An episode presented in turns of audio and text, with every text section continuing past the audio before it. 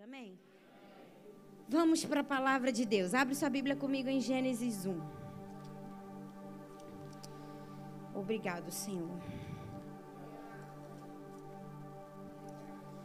Gênesis 1. Diz assim: No princípio, Deus criou os céus e a terra. Era terra sem forma e vazia. Trevas cobriam a face do abismo. E o Espírito de Deus se movia sobre a face das águas. E disse Deus: haja luz. E houve luz. A série que o Senhor colocou no nosso coração para esse mês tem como tema bara. Bara é uma palavra que aparece nesse texto de Gênesis que a gente acabou de ler. Bara é o haja de Deus. Quando a gente lê esse princípio de todas as coisas, a Bíblia é muito clara a dizer que no princípio Deus criou os céus e a terra, e aqui diz que a terra era sem forma e era vazia. Mas então Deus declara: haja luz, e a Bíblia diz que imediatamente houve luz. Esse haja que foi declarado por Deus, ele foi o bara que criou todas as coisas. Então, durante esse mês, o que nós queremos compartilhar com você é uma porção da palavra de Deus para te encorajar de que Ele tem um bara para liberar sobre a tua vida. E bara é do nada Deus cria. E eu creio que se você abrir teu coração, se você vier a cada semana faminto pela palavra de Deus, faminto pela presença do Senhor, se você vier com teu coração aberto, com a tua fé conectada, eu oro e eu declaro em nome de Jesus que agosto vai ser um mês de bara na tua vida eu declaro que você vai experimentar o haja de Deus, o bara de Deus sobre a tua vida, sobre a tua casa, sobre a tua família, sobre as tuas finanças. Eu creio que o Senhor vai fazer isso. Nós precisamos entender que a palavra, ela é a substância criadora de Deus. Deus cria através da palavra. Hebreus afirma para nós que nada do que vemos foi feito de acordo com algo que vemos ou, ou, ou de uma demonstração física. Mas tudo que vemos foi feito pela palavra de Deus. Então o bara de Deus, ele existiu desde a criação do mundo. E do nada Deus cria é sobre o que a gente quer compartilhar com você nesse mês de agosto. E hoje eu quero ler com você um texto da palavra que conta a história de alguém que teve um bara na vida dele. E existe algo que o Senhor quer comunicar conosco nessa noite através desse texto. Então agora você vai abrir sua Bíblia comigo em João 11. Evangelho segundo João capítulo 11.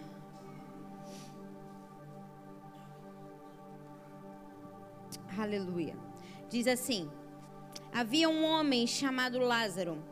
Ele era de Betânia, do povoado de Maria e de sua irmã Marta. E aconteceu que Lázaro ficou o quê? De novo.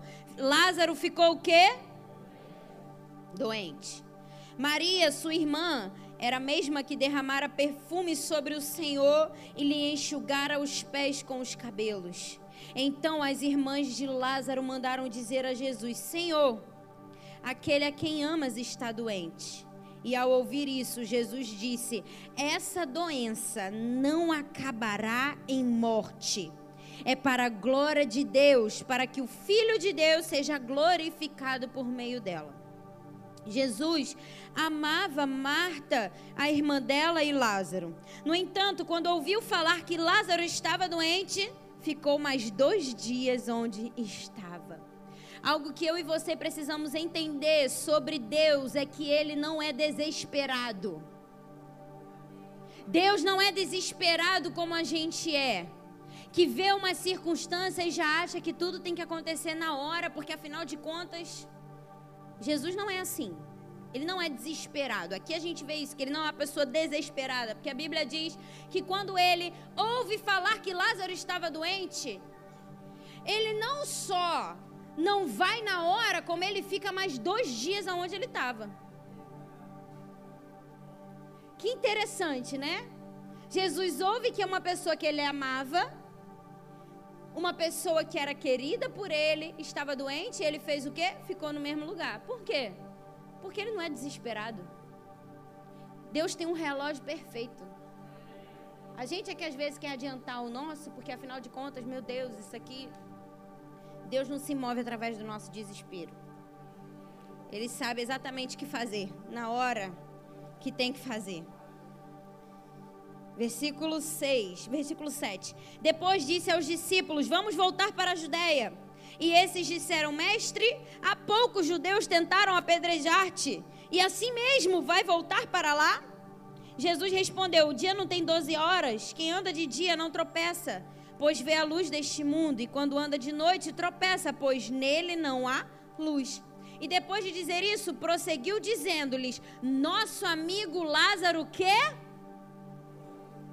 Fala forte, gente, para eu ouvir. Nosso amiga, amigo Lázaro, quê? O Ema não estava doente? Doente é diferente de dormindo. Jesus, quando ouve falar que Lázaro estava doente, primeiro, ele não se move no desespero. Depois, ele vai até os discípulos e diz: Gente, Vamos voltar para Betânia. Só que Betânia era um lugar onde Jesus tinha acabado de sair, quase a ponto de ser apedrejado. A galera de Betânia não era muito fã de Jesus. E quando Jesus diz para os discípulos, bora voltar para Betânia, os discípulos dizem assim: Jesus, mas a gente saiu de lá quase, né, debaixo de tapa. E agora o Senhor está querendo voltar para lá? E aí Jesus fala, fala assim para eles: Eu preciso ir lá porque Lázaro está dormindo. E aí os discípulos falam assim: Ué, se ele está dormindo, então deixa ele descansar. Versículo 12: Seus discípulos responderam: Senhor, se ele dorme, ele vai melhorar. E aqui tem algo que eu e você já podemos aprender: de que para o Senhor pode estar tá doente, pode estar tá morto, mas a perspectiva dele é que só está dormindo. Deixa eu ser mais clara, para talvez você dar um glória aí no seu lugar. Para Deus, não tem diferença se é morte ou se é sono. Para Deus não tem diferença se é difícil demais ou se é fácil demais. Para Deus não tem diferença se não tem mais jeito ou se tem jeito. Ele é o Deus que realiza o impossível. Diante de Deus, até a morte se torna sono. Diante do Senhor, até aquilo que parece não ter volta, é algo simples para ele resolver. E aí ele chama os discípulos e diz: Lázaro está dormindo. E aí os discípulos respondem, né? Se ele dorme, vai melhorar. Deixa ele dormir, Senhor. Basicamente, tipo assim, a ah, fulano tá dormindo, deixa ele terminar de dormir. Para que a gente vai para lá, né? E aí, versículo 13: Jesus tinha falado de sua morte, mas os seus discípulos pensaram que ele estava falando simplesmente do sono. Então lhes disse claramente: Lázaro morreu. Por que, que Jesus falou isso? Porque os discípulos não estavam entendendo qual era o propósito de Jesus voltar até Betânia. E aqui é algo muito interessante porque Jesus diz: Lázaro morreu e para o bem de vocês estou contente por não ter estado lá, para que vocês creiam, mas vamos até ele. O que isso mostra para mim e para você é que aquilo que a gente pensa que é a nossa maior dor, aquilo que gera lágrima, aquilo que parece que não tem jeito. Deus está olhando e para ele ele está, ele está contente de ainda não ter feito e agora espera que eu não vou falar heresia. Ele ainda está contente de não ter feito, porque ele quer que você participe do processo junto com ele. O que Jesus estava fazendo, ele não declara, eu estou contente por não ter estado lá. Não é porque Jesus era ruim. Jesus não tinha compaixão. Poxa, Jesus, está dizendo que Lázaro está morto, o Senhor está dizendo que está contente de não ter estado lá? Não era por causa de Lázaro. Jesus estava contente com a situação, porque ele queria trazer os discípulos para participarem do processo junto com ele. Porque aqui ele diz: Eu estou contente por ter, não ter estado lá, para que vocês creiam. Então, algo que a gente precisa saber é que Deus, ele não precisa de absolutamente nada vindo de nós para liberar o haja, de, o haja dele sobre a nossa vida. Ele não precisa de nada. Por quê? Do nada, Deus cria. Deus não precisa de nada, mas Ele nos convida a participar do processo. Por quê? Porque o processo nos forja, o processo nos molda, o processo lapida a nossa fé, o processo lapida o nosso caráter. O processo nos aproxima do Senhor para que a gente possa entender que o resultado final pode até ser um milagre, mas o maior milagre que ele tem a realizar é aqui, dentro do nosso coração. Então Jesus convida os discípulos para participarem do processo. E aí, beleza. Aí Tomé vira falou: "Entendi. Então vamos embora para a gente morrer com ele também". Gente, olha essa equipe de Jesus era só pela graça, né? Jesus está indo dizer que vai ressuscitar um cara e o, e o discípulo dele está dizendo assim: é verdade, a gente vai lá morrer com ele. Parece até a gente, né? Pensa que só os discípulos eram assim, a gente também é. Ou talvez só eu, porque você é muito perfeito. Muito crente. Então depois tu me dá o segredo, porque eu ainda estou nessa terra para ser aperfeiçoada.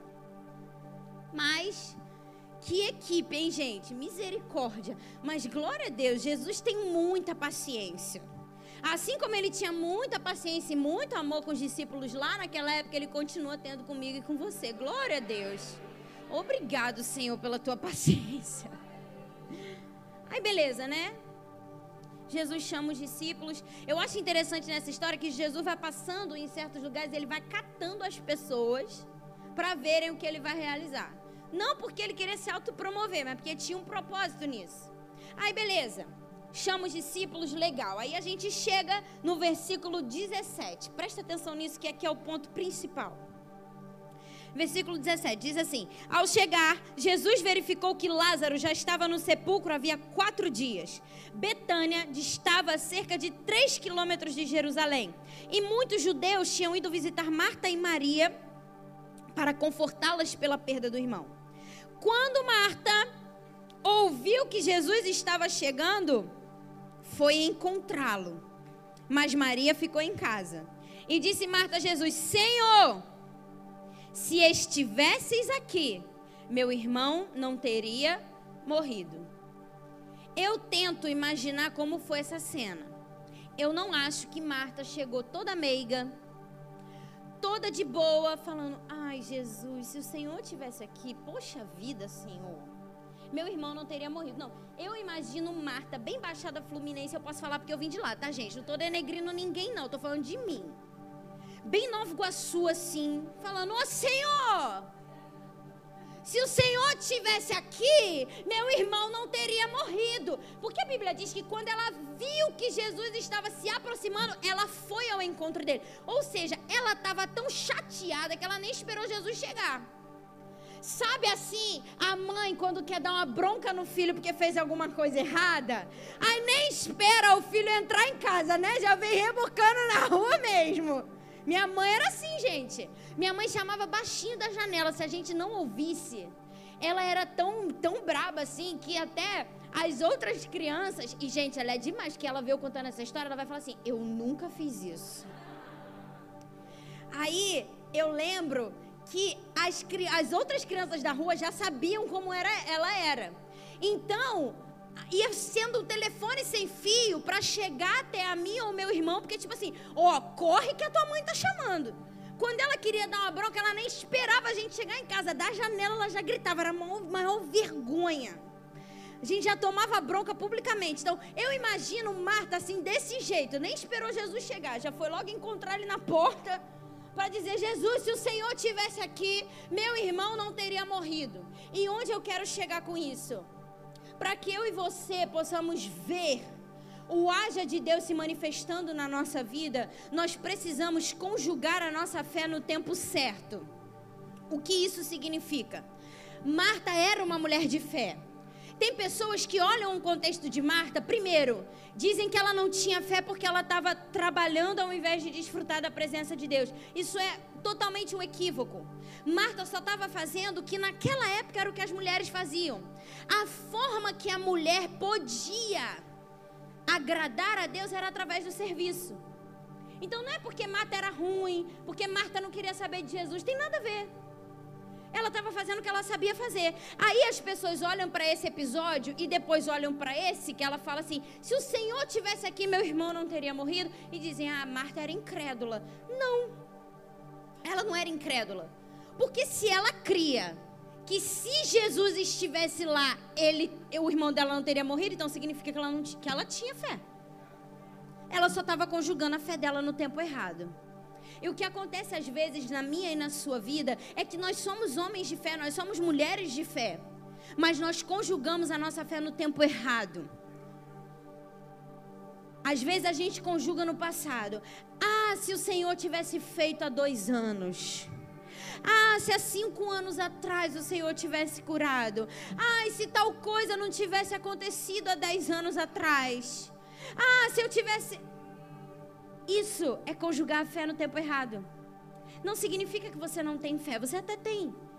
Mas ao invés de direcionar a tua fé para o presente, você fica se lamentando pelo que Deus não fez no seu passado. Ainda é fé do mesmo jeito. Igual eu falei aqui no primeiro culto, até para não crer tem que ter fé. Até para não acreditar em alguma coisa, você tem que acreditar que você não acredita. Então, no final das contas, é fé. Mas é fé conjugada no tempo errado. Então, o que Marta estava fazendo aqui, Marta estava conjugando a fé no passado. Ela estava dizendo: se o Senhor estiver, se. Esse é um verbo conjugado no passado. Se o Senhor estivesse aqui, o meu irmão não teria morrido. Aí Jesus responde assim para ela. Aí no versículo 22, mas eu sei que mesmo agora Deus te dará tudo o que pedires. E Jesus respondeu assim: Disse-lhe Jesus: O seu irmão vai ressuscitar.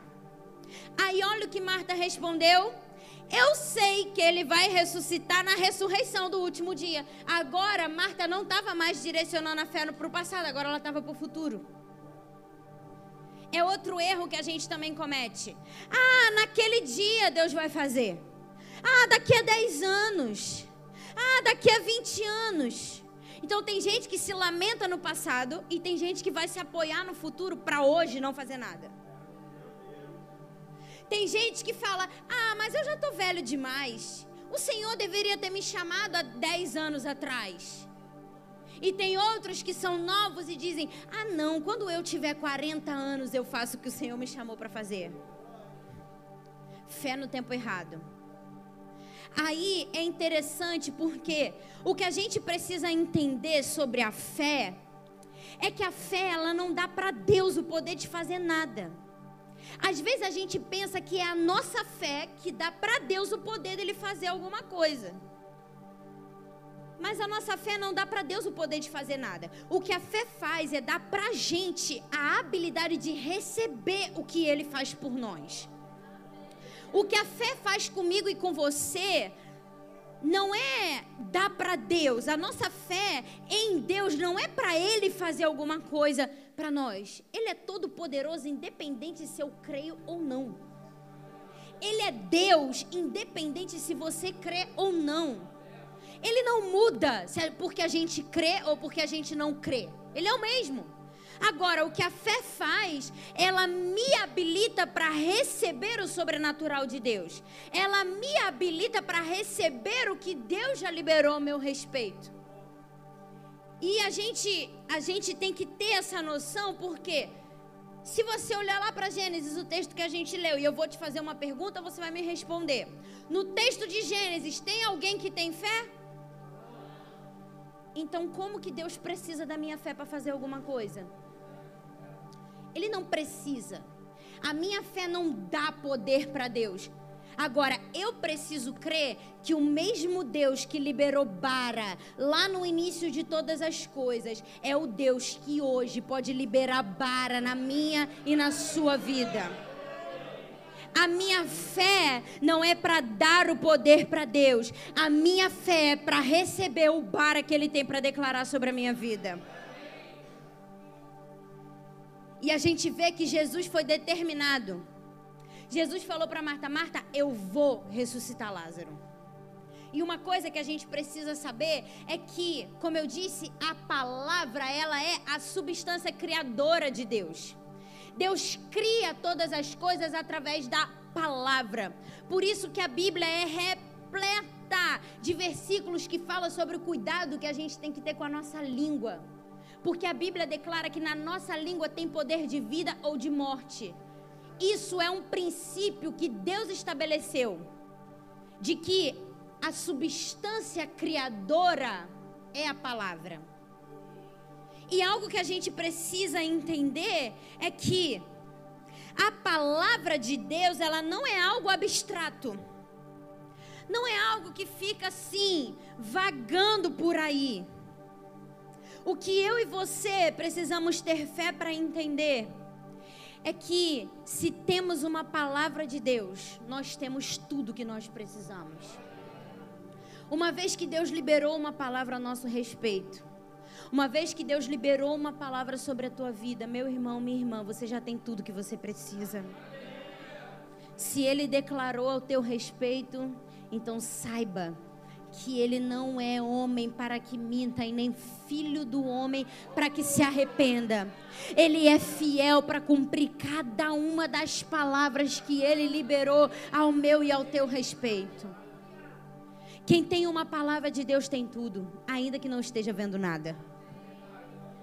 Na história de Pedro, a pesca maravilhosa. Tinha passado a noite inteira pescando. Rolou nada. A maré não estava para peixe.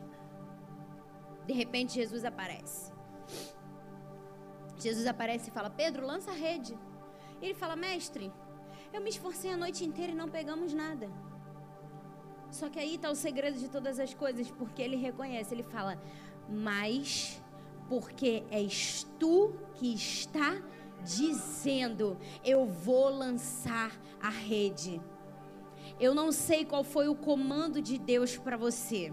Eu não sei qual foi a palavra que Ele te deu. Mas se é Ele que está mandando, lança a rede. Se é Ele que está mandando, obedeça. Se é Ele que está falando, faça.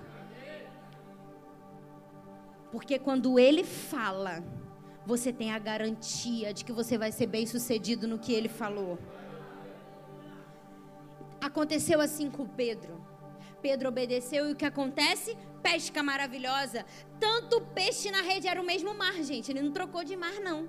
Ele não trocou de mar, ele não trocou de barco, ele não trocou a estratégia. Qual foi a estratégia para a pesca maravilhosa? Uma palavra. Talvez você está olhando para a tua circunstância e está pensando assim: Senhor, já tentei de tudo, qual vai ser a estratégia? Que Deus está dizendo para você é uma palavra.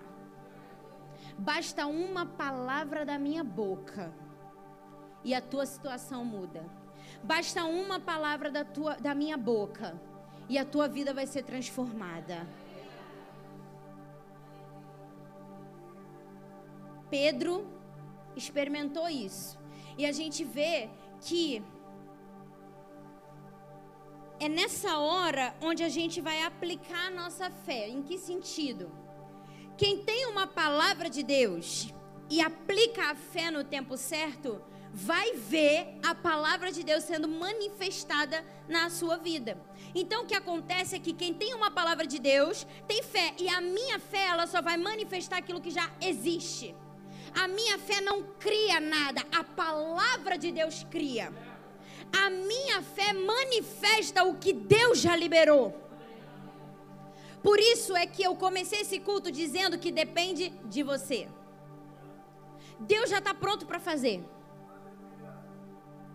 Agora, depende de você colocar a tua fé no tempo certo para ver manifestar aquilo que já existe na eternidade.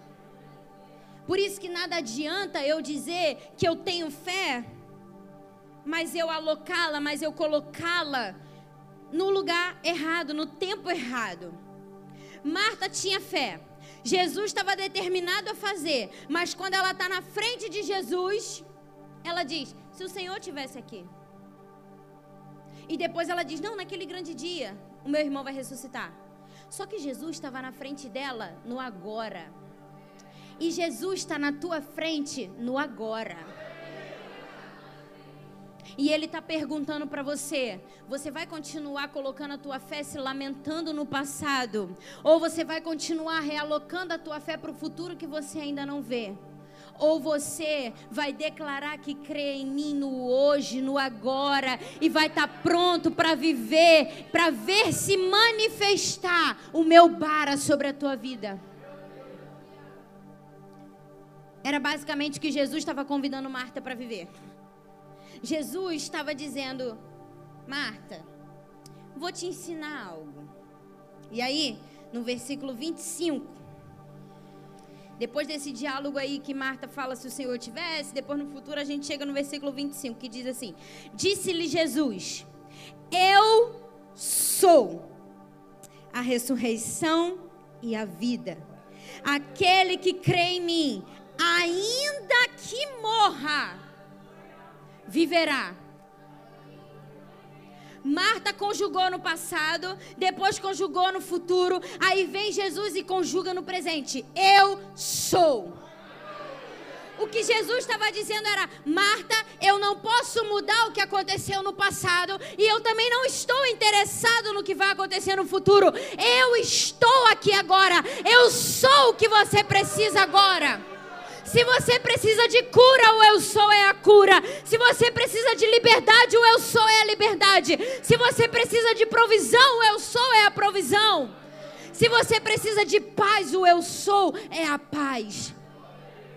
Ele declara: Eu sou, eu não era, eu não vou ser, eu sou. Jesus está chamando Marta e dizendo assim: Marta, minha filha, eu já disse que eu vou ressuscitar Lázaro. Eu já vim determinado a fazer isso. Se você já tem a minha palavra, se você bota a fé no tempo certo, então Marta, fica tranquila. Daqui a pouquinho você vai ver eu ressuscitar teu irmão. Jesus chama Marta para dizer: Marta, eu sou. Para de ficar dizendo: Ah, se o Senhor tivesse. Ou para de ficar dizendo, ah, naquele grande dia, Marta, eu estou na tua frente hoje. Se você crê o que eu podia fazer no passado, e se você crê que eu posso fazer no futuro, então por que não crê que eu posso fazer agora? Jesus chama Marta para perto. E se você continuar lendo a história, você vai ver que depois disso ele sai catando todo mundo e ele ressuscita Lázaro. E quando ele ressuscita Lázaro, mostra, isso mostra para mim e para você que o haja de Deus na nossa vida nunca chega atrasado. Como eu disse, ele não é desesperado, mas ele também não é atrasado. Jesus não é acomodado diante de nenhuma situação, mas ele sabe o tempo perfeito para liberar o bara sobre a minha e sobre a tua vida você precisa confiar que o eu sou sabe exatamente a hora certa de agir. Ele não é só o Deus do passado, ele também não é só o Deus do futuro. Ele é o Deus do presente, ele é o Deus do agora. O poder dele é para hoje, o poder dele é para agora. Eu acho que você não precisa de um bara de Deus na tua vida. Eu acho. Porque se você precisasse de um bara de Deus na tua vida, eu acho que você ia reagir a essa pregação de uma maneira diferente. Eu vou ser clara mais uma vez para ver se te encoraja a receber. O que eu estou dizendo para você é que hoje, é agora, Jesus está aqui pronto para liberar um bara sobre a tua vida. Ou, afinal de contas, a tua vida é tão perfeita que você não precisa de nada de Deus? Eu falei isso no primeiro culto, eu vou falar de novo. Se ninguém quiser receber o bara, eu preciso de tanto que eu vou pegar o teu estoque para mim. Glória a Deus, assim é melhor. Vamos dividir, né? O que eu tô dizendo para você, querido. Ai, você bem claro. Amém. Tira isso daqui da minha frente.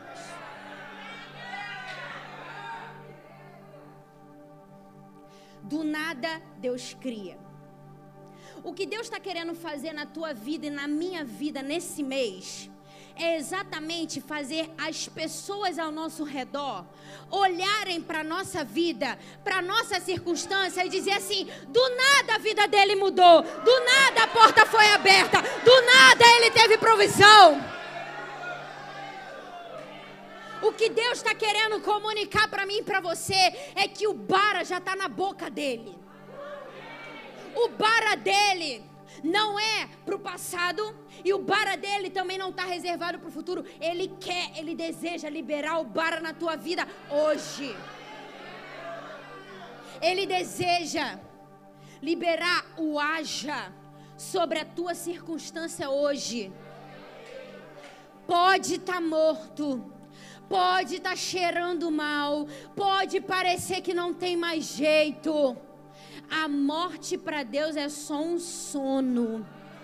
A circunstância mais impossível, ele fica contente, porque para ele não é nada. O Deus do impossível é o Deus de qualquer impossível.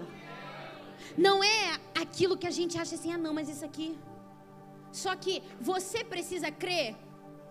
E, e eu vou te perguntar: você duvida mesmo que o Deus que criou o universo só com uma palavra não pode mudar a tua história? Você não acredita que o Deus que criou a terra e tudo o que ela há com uma palavra não pode intervir na tua circunstância? Não pode transformar aquilo que você acha que já está morto, que está cheira mal? Mais uma vez, até para não acreditar, tem que acreditar. Então eu te dou um conselho: se você já está fazendo esforço para não acreditar, só troca o teu